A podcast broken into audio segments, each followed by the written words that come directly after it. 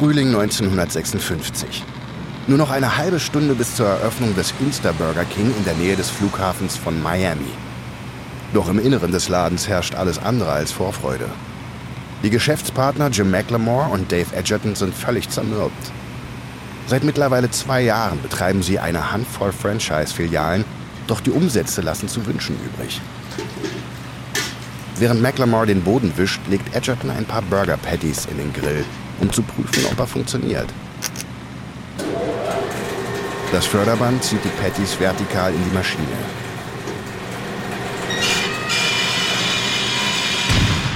Doch plötzlich bleibt das Förderband mit einem Ruck stehen. Der Geruch von verbrannten Burgern erfüllt die Luft. Edgerton ballt seine Fäuste vor Wut. Es ist bereits das dritte Mal in dieser Woche, dass der Grill kaputt geht. Gottverdammter Schrotthaufen! Wütend greift Edgerton in seinen Werkzeugkasten und holt ein Beil heraus. Mit einem gewaltigen Schwung hämmert er das Beil auf den Bratrost. Sogar ich kann einen besseren Grill bauen als diesen Müll hier. McLemore dreht sich um und sieht das Beil in dem rauchenden Grill stecken. Na dann bau mal schnell ein, sonst sind wir pleite. Der alte Grill hatte elektrische Heizelemente und die Patties wurden vertikal gebraten, ähnlich wie in einem Toaster. In dem Prototyp verbaut er jedoch ein Bratgerät, das mit Gas läuft und die Patties horizontal bewegt. Und tatsächlich, der neue Grill funktioniert zuverlässiger und die gebratenen Burger schmecken saftiger. Jetzt fehlt nur noch jemand, der ihn herstellt. Edgerton ruft Frank Thomas an, den Präsidenten von General Equipment. Die Firma aus Indianapolis stellt die Milchshake-Maschinen von Insta Burger King her. Frank, ich habe einen neuen Grill für unsere Läden entworfen. Wir brauchen vier davon. Einen für jeden Standort. Können Sie sowas bauen? Naja, bestimmt. Aber wir haben noch nie einen Grill gebaut. Das ist eine Menge Arbeit für nur vier Geräte. Wie wäre es damit? Sie stellen unseren Grill her, im Gegenzug erlauben wir Ihnen, den Grill frei zu verkaufen. Solange die Käufer nicht in Florida sind. Thomas denkt über das Angebot nach. Einen Grill für die Restaurants im Angebot zu haben, die er sowieso schon beliefert, würde ihm sehr gelegen kommen. Gut, einverstanden. Zwei Monate später kommen die neuen Grills in Miami an. Edgerton und McLemore hoffen, dass das der Durchbruch ist, den sie so dringend brauchen. Doch die Verkäufe stagnieren weiter. 1957 liegt Insta Burger King am Boden. Und das nicht nur in Miami. Die ganze Kette ist ein Reinfall. Eine durchschnittliche Insta Burger King Filiale erwirtschaftet weniger als 100 Dollar am Tag. Das wären heute keine 1000 Euro. Wenn es so weitergeht, sind McLemore und Edgerton innerhalb des nächsten Jahres pleite. Und es kommt noch schlimmer. Ausgerechnet Frank Thomas von General Equipment könnte ihnen den Todesstoß versetzen. Und zwar mit ihrer eigenen Waffe. Edgertons Flammengrill.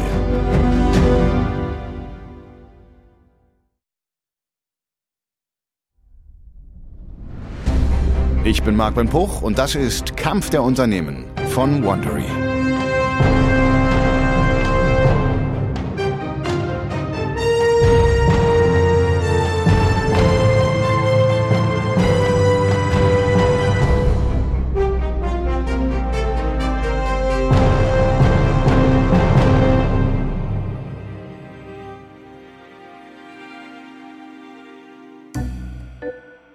In der letzten Folge haben die Gebrüder McDonald das Fastfood-Zeitalter eingeleitet. Mit Selbstbedienung, Fließbandküche und niedrigen Preisen. Schnell folgten andere ihrem Beispiel. Darunter der Chicagoer Geschäftsmann Ray Kroc. Er hat sich das Recht gesichert, McDonalds Franchises in den gesamten USA zu verkaufen. McDonalds wächst jetzt in atemberaubendem Tempo. Und Burger King kämpft ums Überleben. Das ist Folge 2. Auf offener Flamme.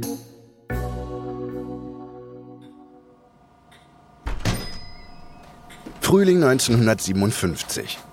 Jim McLemore und Dave Edgerton, die beiden Betreiber eines kleinen Insta-Burger King in Miami, sind heute im benachbarten Gainesville. Sie sind hierher gefahren, um sich die Insta-Burger King-Filiale eines befreundeten Franchise-Unternehmers anzusehen. Und es ist deprimierend. Während McLemore lustlos in seinen kalten Pommes rumstochert, kann Edgerton ein Seufzen nicht unterdrücken. Äh, hier ist ja weniger los als auf dem Friedhof. Im Vergleich zu der Bude hier rennen sie uns ja geradezu die Türen ein. Wir sind jetzt seit zwei Stunden hier und es hat sich noch kein einziger Kunde blicken lassen. McLemore steht auf. Ich muss mal in die frische Luft. Er verlässt das Restaurant und sieht sich um. Ein paar Blocks weiter sieht er einen anderen Burgerladen. Das will er sich aus der Nähe ansehen. Was er dort vorfindet, schockiert ihn. Der Laden ist die reinste Müllhalde. Der Parkplatz ist mit Verpackungen übersät. Die Tür der Herrentoilette ist aus den Angeln gerissen. Überall surren Fliegen um ihn herum. Doch was McLemore am meisten schockiert, sind die vielen Menschen, die vor dem Laden anstehen.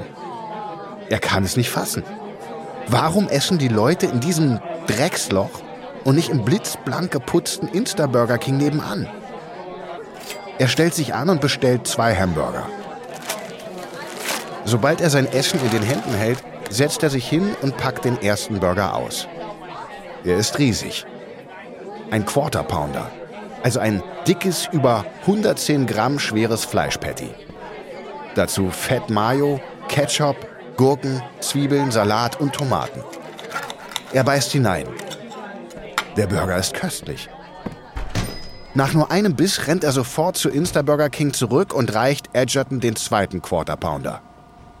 Probier mal. Edgerton beißt in den heißen, saftigen Riesenpatty. Mmh. Wow. Na, das ist mal ein Burger. Auf ihrer Fahrt zurück nach Miami schmieden die beiden einen Plan. Auch sie werden einen extra großen Burger auf die Speisekarte setzen. Und um seine Größe gebührend zum Ausdruck zu bringen, werden sie ihn den Whopper nennen. Er wird teuer sein. 39 Cent statt der üblichen 18 Cent. Aber McLemore und Edgerton sind überzeugt, dass die Leute für so einen gigantischen Burger gerne mehr zahlen. Ein paar Tage später werden die alten Schilder in Miami durch neue ersetzt. Auf ihnen steht Burger King, Home of the Whopper. Kurz danach werden die Restaurants von McLemore und Edgerton von Kundschaft überrannt. Die Whopper werden ihnen aus den Händen gerissen. Es sieht so aus, als hätte der Riesenburger das Blatt endlich gewendet. Doch die Freude bei Burger King wird nur von kurzer Dauer sein. Auch wenn Edgerton es noch nicht weiß, ihr Vertrag mit dem Grillhersteller General Equipment wird ihnen schon bald auf die Füße fallen.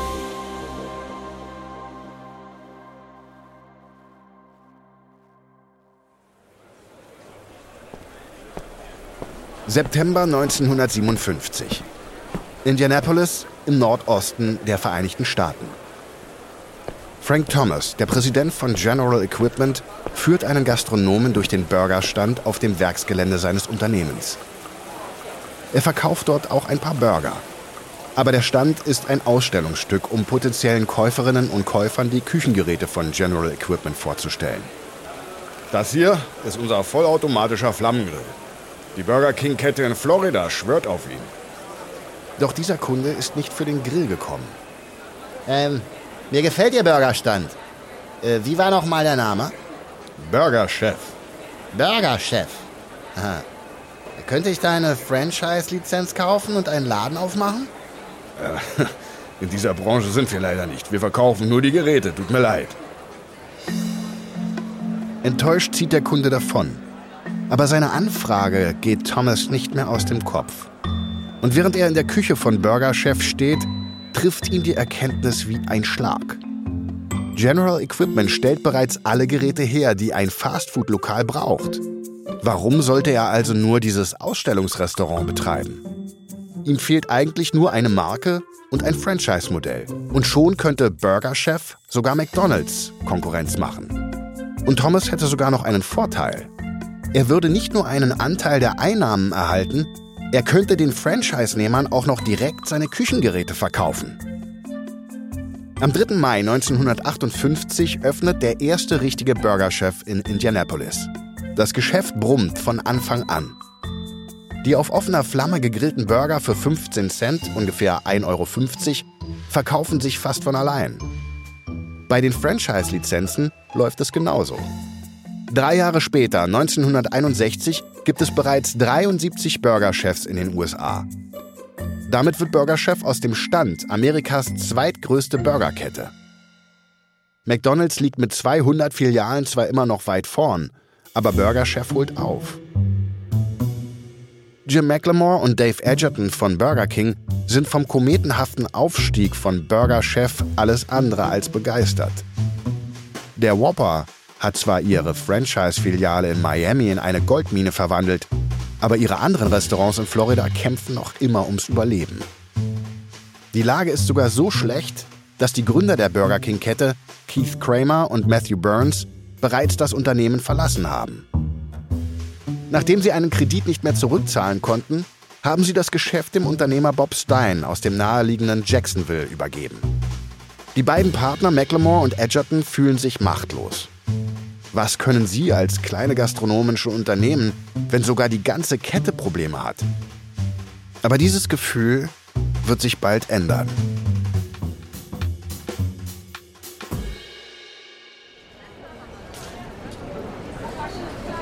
Anfang 1961 in Miami.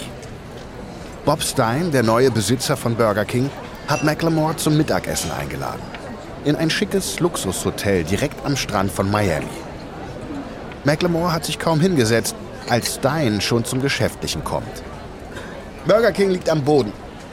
Sie und Dave sind die einzigen erfolgreichen Restaurantbetreiber der ganzen Kette.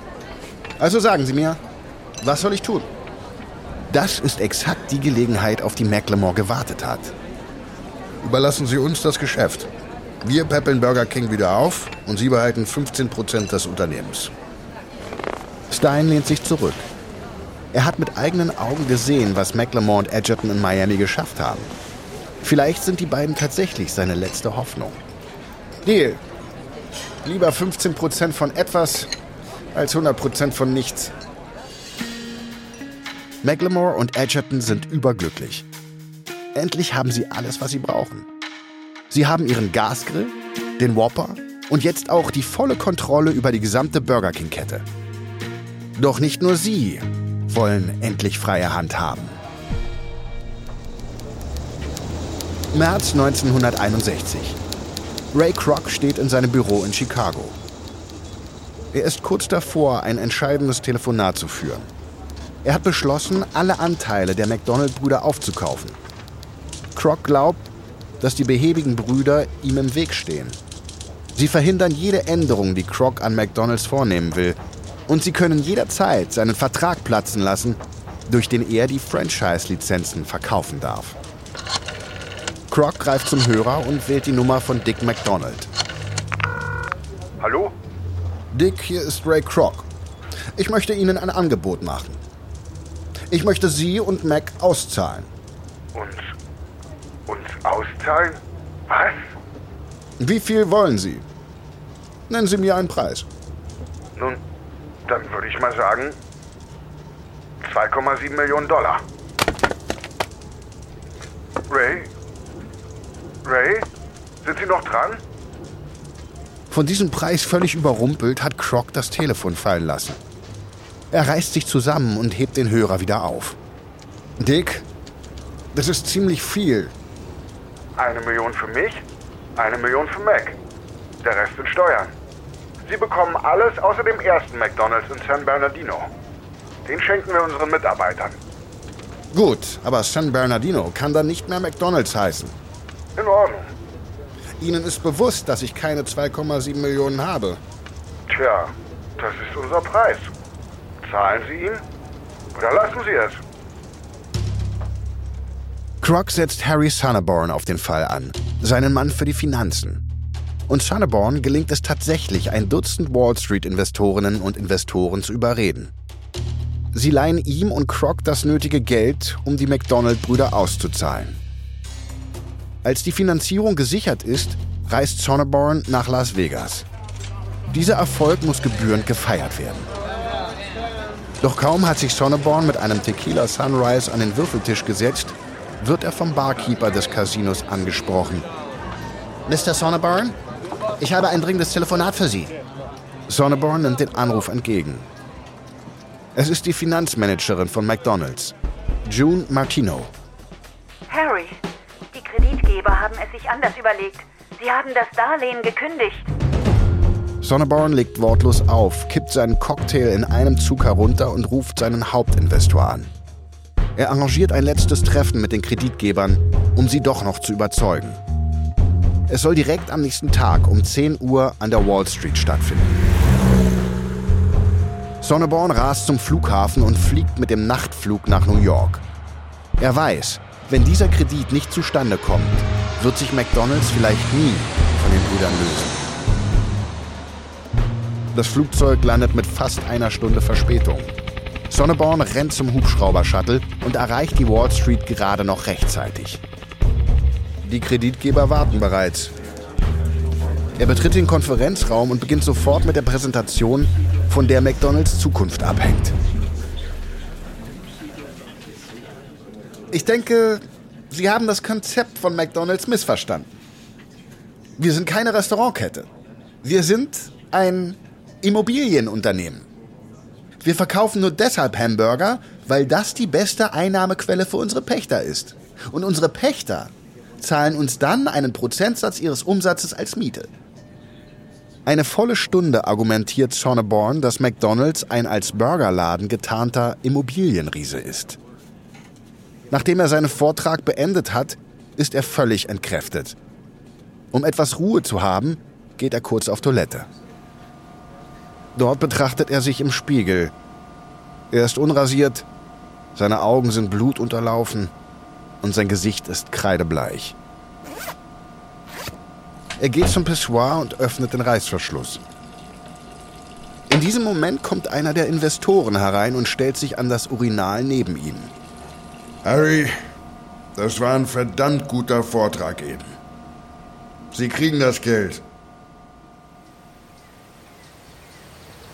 29. Dezember 1961.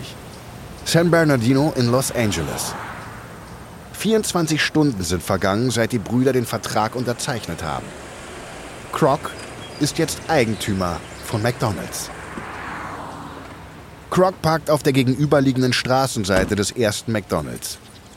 Das ikonische McDonald's-Schild ist bereits abgebaut. Es heißt jetzt Big M und gehört den ehemaligen Angestellten der Brüder. Während Croc auf das Drive-In blickt, mit dem die Fastfood-Revolution begann, nähert sich ein Mann im grauen Anzug. Mr. Croc? Ja, das bin ich. Robert Wells, der Immobilienmakler. Das Grundstück ist direkt hinter Ihnen. Die beiden drehen sich zu einem leeren Grundstück. Direkt gegenüber von Big M. Wells will etwas sagen, aber Croc unterbricht ihn. Sparen Sie sich Ihr Verkaufsgespräch. Ich kaufe das Grundstück. Fantastisch. Was wollen Sie damit machen?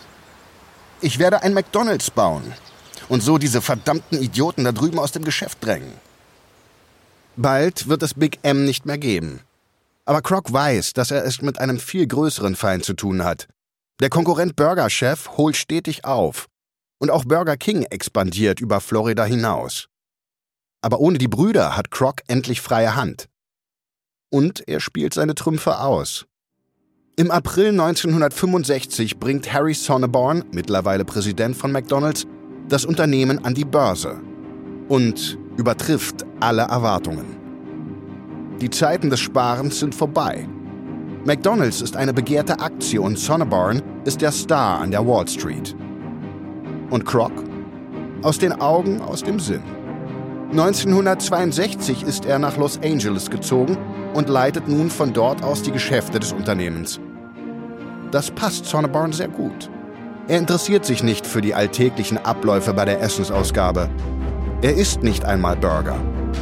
Und ermutigt durch den erfolgreichen Börsengang, beginnt er langsam zu glauben, dass er der starke Mann bei McDonald's ist.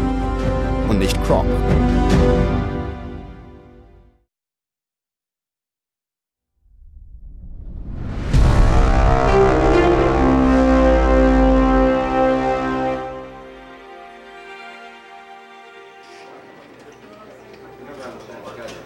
Sommer 1965. Ein McDonald's-Franchise-Nehmer namens Oscar Goldstein besucht die McDonald's-Zentrale in Chicago. Er ist ein rundlicher, glatzköpfiger Mann und Miteigentümer eines McDonalds in Washington, D.C. Dadurch ist er regelmäßig in der Zentrale. Doch seit seinem letzten Besuch hat sich hier einiges geändert. Sonneborn hat der Zentrale in Chicago ein neues Gesicht gegeben. Die ehemals kahlen Böden sind jetzt mit üppigen grünen Teppichen ausgelegt. An den Wänden hängen dunkle Mahagonitäfelungen und teure Ölgemälde. Während Goldstein die Verwandlung bestaunt, bleibt ein Mann mit wildem Haar und langgezogenem Gesicht vor ihm stehen. Oscar Goldstein!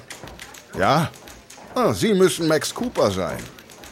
Cooper ist seit kurzem der Marketingdirektor von McDonald's. Der erste Marketingdirektor der Firmengeschichte. Goldstein will eine Idee mit ihm besprechen. Während sie zum Besprechungsraum laufen, fallen dem Marketingchef die Stahlkoffer auf, die sein Besucher trägt. Darin sind Filmrollen. Was ist das? Werden Sie gleich sehen. Im Besprechungsraum lädt Goldstein eine Filmrolle in den Projektor und dreht den Anschalter. Marketingdirektor Cooper sieht in einem einminütigen Farbfilm einen pummeligen Schauspieler in einem Clownskostüm auf Rollschuhen. Er trägt einen gelb-rot gestreiften Overall und hat sich einen McDonalds Getränkebecher auf die Nase geschnallt. Auf dem Kopf trägt er einen Hut in Form eines Tabletts. Darauf sind aus Styropor gebastelt ein Hamburger, Pommes und ein Getränk. Der Marketingchef weiß überhaupt nicht, was er mit diesem befremdlichen Anblick anfangen soll. Ich verstehe das nicht. Was zeigen Sie mir da? Das ist Ronald McDonald, der Hamburger Happy Clown. Er ist das Maskottchen für unsere Restaurants in Washington. Hm, wir haben ihn vor ein paar Jahren erfunden. Jetzt ist Ronald ein Star in Washington. Jedes Mal, wenn er in einem Geschäft auftaucht, kommen Massen von Menschen. Die Kinder lieben ihn so sehr, dass sie ihre Eltern drängen, mit ihnen zu McDonald's zu gehen. Nun, wenn das für Sie funktioniert. Aber Sie brauchen meine Zustimmung nicht. Es steht Ihnen frei, Ihre eigenen lokalen Werbekampagnen zu machen. Ja, ich weiß. Aber ich denke, Ronald sollte landesweit das Maskottchen von McDonald's werden. Wenn er im ganzen Land so beliebt wird wie in Washington, werden wir den Markt für Kinder und Familien beherrschen. Nein, nein, nein, nein, das, das können wir nicht machen. Dieses Filmchen hier, das ist in Ordnung für eine regionale Kampagne, aber nicht mehr als das. Sonneborn hört irritiert zu, als Goldstein seine Argumente für Ronald vorträgt. Sie müssten Ronald McDonald landesweit einführen. Dieser Clown wirkt wahre Wunder. Sind Sie verrückt? Warum sollten wir wollen, dass unser Geschäft von einem Clown repräsentiert wird? Das ist der Grund. Goldstein haut Sonneborn eine Reihe von Finanzberichten auf den Tisch. Die Zahlen zeigen, wie der Clown die Filialen in Washington in leistungsfähige McDonald's-Franchises verwandelt hat. Die Zahlen sind beeindruckend. Und Sonneborn liebt beeindruckende Zahlen. Jetzt verstehe ich, was Sie meinen. Ihr neuer Marketing-Typ denkt, dass es eine dumme Idee ist. Machen Sie sich keine Sorgen um ihn. Wir nehmen Ronald. Wenige Monate später debütiert Ronald McDonald auf den Fernsehschirmen in ganz Amerika. Aber es ist nicht der Ronald aus Washington. Der neue Ronald ist ein dünner Clown mit einem knallroten Lockenkopf. Er hat auch ein neues Outfit einen gelben Overall mit aufgeblasenen Hosen, kniehohen rot-weißen Socken und roten Clownsschuhen. Aber er ist immer noch ein erstklassiger Verkäufer. Innerhalb eines Monats steigt der Umsatz von McDonald's um 8% und Ronald ist auf dem Weg, eine Berühmtheit zu werden. Ronalds Ankunft krönt ein Jahr voller Erfolge für McDonald's. Nach außen sieht es bei McDonald's blendend aus. Aber hinter der Fassade brodelt ein heftiger Streit. Es ist 8 Uhr morgens in der McDonald's-Zentrale in Chicago. Ray Kroc läuft wütend in Harry Sonneborns Büro auf und ab. Gestern hat Kroc erfahren, dass Sonneborn eigenmächtig einen Eröffnungsstopp für neue McDonald's-Filialen verhängt hat. Die beiden streiten sich schon seit Monaten. Über die Hamburgerpreise, die Besetzung von Führungspositionen und das neue Gebäudedesign, bei dem die goldenen Bögen wegfallen sollen. Das Zerwürfnis zwischen Croc und Sonneborn reißt McDonalds langsam auseinander. Für Croc ist die Eröffnungssperre der Tropfen, der das Fass zum Überlaufen bringt. Ein Showdown war unvermeidlich. Und heute ist der Tag gekommen. Sonneborn trifft kurz nach neun ein. Zu diesem Zeitpunkt kocht Croc bereits vor Wut. Wo bist du gewesen? Du bist der Präsident dieses Unternehmens und nicht irgendein Langschläfer. Ich komme, wenn ich gebraucht werde. Warum bist du überhaupt hier? Ich bin hier, um die Sperre für die neuen Restaurants aufzuheben. Jetzt ist nicht der richtige Zeitpunkt, um auf die Bremse zu treten. Wir müssen schneller wachsen. An der Wall Street sagt man sich, eine Rezession stehe bevor. Das bedeutet höhere Zinssätze. Wir haben einen Haufen Schulden. Wenn wir jetzt nicht sparen, könnte uns die Zinserhöhung umbringen. Blödsinn. Unsere größte Gefahr ist, dass unsere Konkurrenten uns einholen. Das wüsstest du auch, wenn du mehr in unseren Restaurants wärst und nicht ständig mit deinen Anzugträgern rumhängen würdest. Ich muss meine Zeit nicht damit verschwenden, zu überprüfen, wie sauber die Restauranttoiletten sind. Die Zahlen sagen mir alles, was ich wissen muss. Das ist genau dein Problem, Harry. Bei McDonald's geht es um mehr als um Geld. Es geht darum, der Beste zu sein und den Leuten das hochwertige Essen zu bieten, das sie lieben. Weißt du, was dein Problem ist, Ray? Du schenkst dem Geld keine Beachtung. Dann würdest du verstehen, warum wir keine neuen Restaurants aufmachen sollten. Es ist die richtige Entscheidung und als Firmenpräsident ist es meine Entscheidung. Ja, du bist vielleicht Präsident, aber ich bin der Gründer, der Geschäftsführer und der größte Aktionär. Ich bin McDonald's. Du arbeitest für mich. Ja, wenn das so ist, warum feuerst du mich da nicht einfach? Vielleicht sollte ich dich feuern. Ja? Zu spät. Ich kündige. Sonneborn stürmt aus dem Büro, vorbei an den schockierten Angestellten, die jedes Wort gehört haben. Zehn Minuten später geht auch Croc, um den nächsten Flug nach Los Angeles zu nehmen. Doch im Flugzeug macht er sich Sorgen darüber, wie die Wall Street auf Sonneborns Kündigung reagieren wird. Croc verhandelt also einen Waffenstillstand und Sonneborn kehrt in das Unternehmen zurück. Doch der Schaden ist bereits angerichtet. Als die Monate vergehen, wird klar, dass Sonneborn nicht mehr daran glaubt, dass McDonald's noch viel größer werden kann.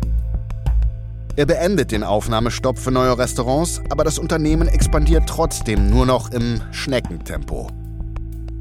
Schließlich tritt Sonneborn zurück. Zum zweiten Mal. Diesmal akzeptiert Croc es. Jetzt kann er sich darauf konzentrieren, die Konkurrenz mit einer auf Wachstum ausgerichteten Strategie zu vernichten. Doch Croc erlebt eine Überraschung. Denn seine größten Konkurrenten bekommen plötzlich die Unterstützung eines Schwergewichts.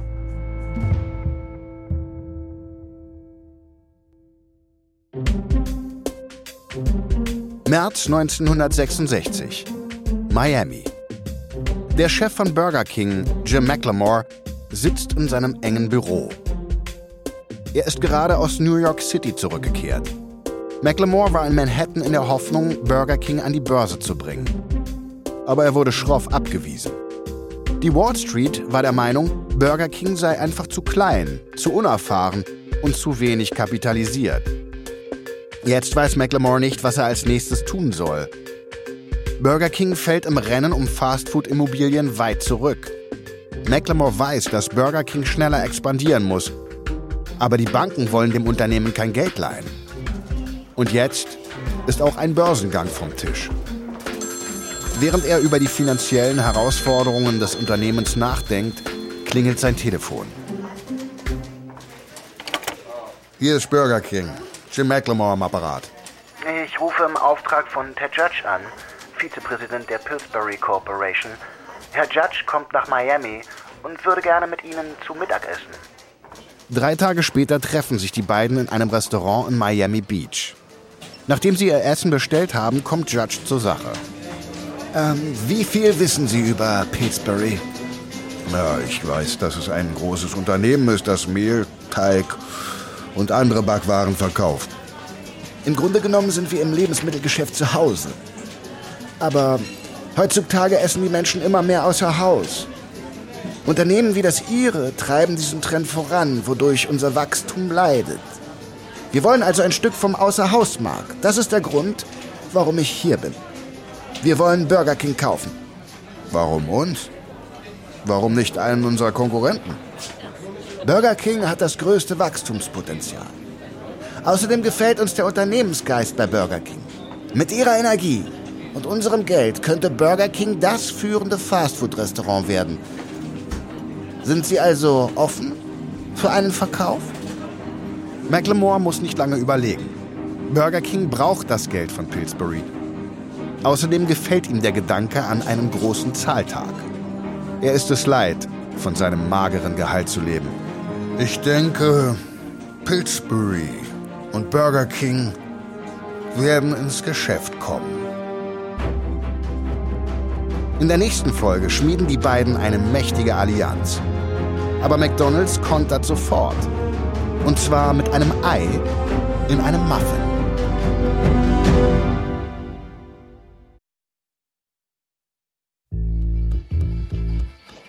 Dies war Folge 2 von McDonald's vs. Burger King. Von Kampf der Unternehmen für Wandery. Ein Hinweis zu den Dialogen, die du gehört hast. Wir wissen natürlich nicht genau, was gesprochen wurde. Alle Dialoge basieren nach bestem Wissen auf unseren Recherchen. Kampf der Unternehmen ist eine Produktion von Studio J für Wandery. Ich bin Marc Ben Hoch. Und ich bin Aline Staskowiak. Tristan Donovan hat diese Geschichte geschrieben. Bearbeitet von Emily Frost. Kilian Mazurek hat die Folge übersetzt und adaptiert. Produzent von Studio J, Janis Gebhardt. Das Sounddesign haben Bay Area Sound und Fabian Klink gemacht. Für Wondery, Producer Patrick Fiener und Tim Kehl. Executive Producer Jessica Redburn und Marshall Louis.